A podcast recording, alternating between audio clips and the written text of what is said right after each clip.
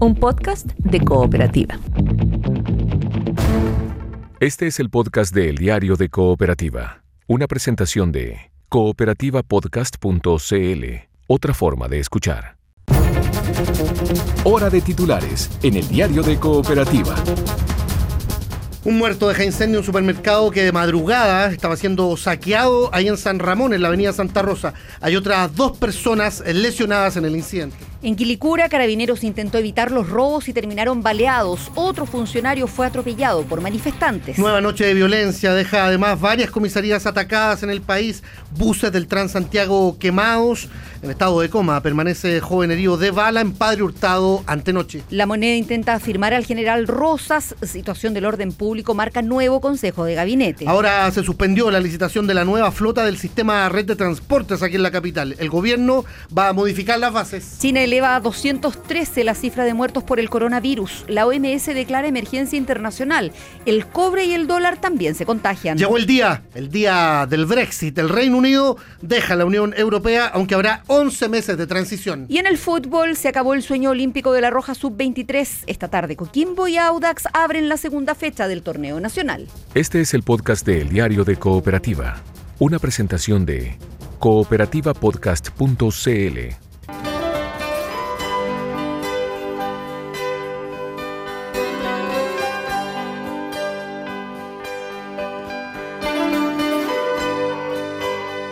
Frases y voces que hacen noticia.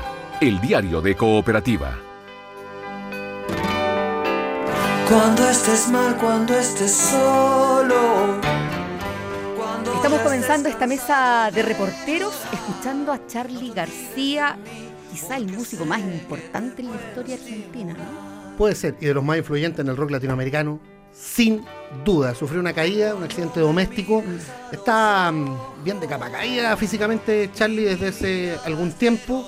Eh, ha sufrido eh, varios de estos accidentes y ahora parece que presentó un problema mm, a la cadera, lo que va a obligar a, a que tenga al menos un mes de reposo eh, en su casa. Por tanto, no va a poder participar del Cosquín Rock eh, la próxima semana. Donde los era uno de los días platos de- fuertes. De febrero, sí, pues y además Cosquín es como una Sí. cita grande del rock argentino siempre, bien, bien tradicional el show. Y no va a estar Charlie por esto que le ha ocurrido y que, y que lo deja por ahora fuera de los escenarios. Estamos escuchando un clásico, se llama De mí, y lo escogimos porque es la primera canción que tocó cuando vino a Chile la última vez y se presentó ahí en el Movistar Arena. Así partió el concierto Mira, eh, donde muchos teníamos dudas ¿Qué de recuerdos? cómo iba a estar Charlie y finalmente estaba bastante bien, fíjate, cantó, no se movió mucho, pero lo sentaron ahí, está más rechonchito además, más rosadito el hombre. Bueno, está Muchísimo mejor que cuando entró una Paula crisis. Molina, Ya ¿cómo voy a estás? decir- ya voy- Buenos días. Ya voy a decir a la Bienvenida. que está Hola, bienvenida. mucho mejor en relación a, a cómo llegó a estar en algún momento en su salud. ¿Cómo estamos? Buenos días, Rodrigo Vergara, Verónica Hola. Franco. Estamos con Paula. Molina en el estudio, en esta mesa de reporteros, y estamos también en contacto con el Palacio de la Moneda, con Valentina Godoy. Vale, buenos días. Hola, ¿cómo están? Buen día. Hola, Vale, hoy día hablamos de, de política de consejo de gabinete marcado por el tema de la seguridad. Sí, hoy estamos en la mesa de reporteros desde el Palacio de la Moneda porque, claro, a las ocho y media parte este Consejo de Gabinete anual. También hay varios temas eh, dando vueltas, sobre todo en materia de seguridad, lo que podría ocurrir durante esta jornada respecto al orden público. El gobierno también estaba mirando con atención lo que podía ocurrir eh, anoche, durante la madrugada de este día viernes. Vamos a hablar también de los avances de las comisiones para reformar carabineros, son parte de los temas de este día viernes. A propósito de eso, vamos a hablar más ratito también con el senador Felipe Arboe. Y contigo, Paula, vamos a estar hablando del coronavirus. Así es, eh, de la emergencia internacional que decreta finalmente la Organización Mundial de la Salud ayer, hora chilena, cerca de las 5 de la tarde. Ya hubo inmediatamente harta suspicacia respecto a por qué ahora se declaraba la emergencia internacional y no hace una semana. Eh, hay planteamientos de exfuncionarios de la OMS respecto a que hubo cierta presión de China de no eh, avergonzarla, eh, declarando una emergencia internacional porque era una señal de que ellos no podían contener el virus, como efectivamente ocurre. Ocurre. Pero vamos a hablar del vaso medio lleno también en relación al coronavirus, porque hemos dicho muchísimo, hay tantos aviones, hay tantos vuelos, el mundo está tan conectado y considerando lo conectado que estamos, eh, quizás eh, el número de muertes, que son cada una de ellas lamentable, pero llega hasta 170, no es eh, tan alto y habla de que se ha logrado hacer un buen trabajo manejando el coronavirus. Hay una actualización que ha hecho China hace un par de horas, 213 muertos y cerca de 10.000 contagiados, lo oficial. Hasta Claro, ahora. claro. Eh, de ahí se puede hablar de cuántos muertos por contagio y otras cosas. Vamos a hablar de cómo se ha contenido del crucero que quedó varado con eh, todas estas personas en medio de la cuarentena entrar. y qué es lo que significa la eh, emergencia internacional y qué significa para Chile. Vamos a estar entrando en detalle en este y todos los temas en instantes en esta mesa de reporteros. Este es el podcast de El Diario de Cooperativa, una presentación de cooperativapodcast.cl. Mesa de reporteros y en esta jornada junto a Rodrigo Vergara estamos eh, en el estudio con Paula Molina y en el Palacio de la Moneda con la Vale Godoy. Y en, eh, la región de Valparaíso, en las calles, con José Luis Pérez, eh, a propósito del incendio ahí en Placilla, José Luis, ¿no? Sí, claro, buenos días. Para contarles que este incendio, eh, por lo menos a esta hora, que si bien está consumiendo eh, gran cantidad de materiales, hablamos de vehículos, hablamos también de elementos que estaban guardados al interior de esta empresa TDK que está ubicada en el sector de Curauma, parte alta de Valparaíso, por lo menos el trabajo de bomberos eh, ha hecho que el fuego avance no, no con tanta rapidez como era hace un rato atrás con esta peligrosidad que había hacia las otras empresas de este cordón industrial. Hay que decir que hay mucho material combustible y esa ha sido la principal eh, preocupación que ha tenido bomberos y por eso es que está actuando también con la totalidad de las compañías de bomberos en este sector de Curauma, como decíamos, en un sector que es netamente industrial.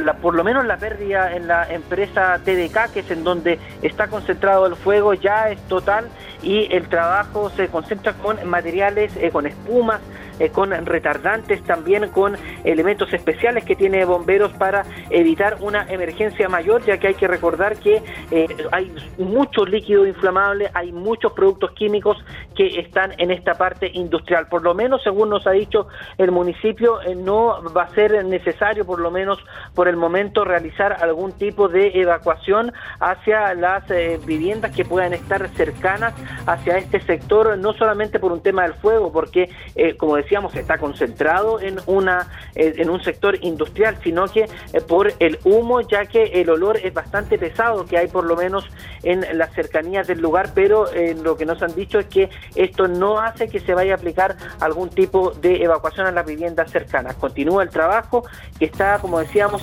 en la bodega TDK y por lo menos se ha concentrado en ese lugar y no se expandió hacia los otros lugares industriales. Era uno de los riesgos, decía Bombero hace un ratito. Gracias, José Luis Pérez.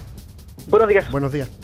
Vamos al Palacio de la Moneda donde eh, dentro de 18 minutos debería iniciarse un consejo de gabinete en una moneda bien complicada, eh, en particular eh, por la situación del general director de Carabineros. Por el orden público, seguramente va a ser tema hoy día, vale.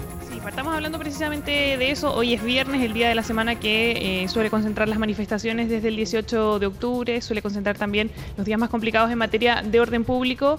Eh, un día también que el gobierno mira con eh, bastante atención pensando en los hechos que todos conocemos que ocurrieron esta semana en particular, eh, la muerte y atropello por parte de un carabinero a un hincha de Colo Colo. Claro, las consecuencias que eso tenía. Exacto, la madrugada del jueves, lo decían ayer, eh, fue la más compleja del 2020, todavía no hay balance de carabineros respecto a lo que pasó recién anoche, pero lo cierto es que el gobierno miraba con bastante atención porque eh, planteaban en la moneda que eso definiría eh, cómo iba a ser la jornada de hoy y si había que aplicar eh, medidas eh, aún más especiales o no para, esta, para este día viernes. Pero, claro, al menos hasta ayer había bastante preocupación y se han visto también bastante despliegue. Por ejemplo, vimos ayer a la ministra de Transportes y al presidente de Metro en la Moneda, particularmente se reunieron con el subsecretario del Interior, Juan Francisco Gali.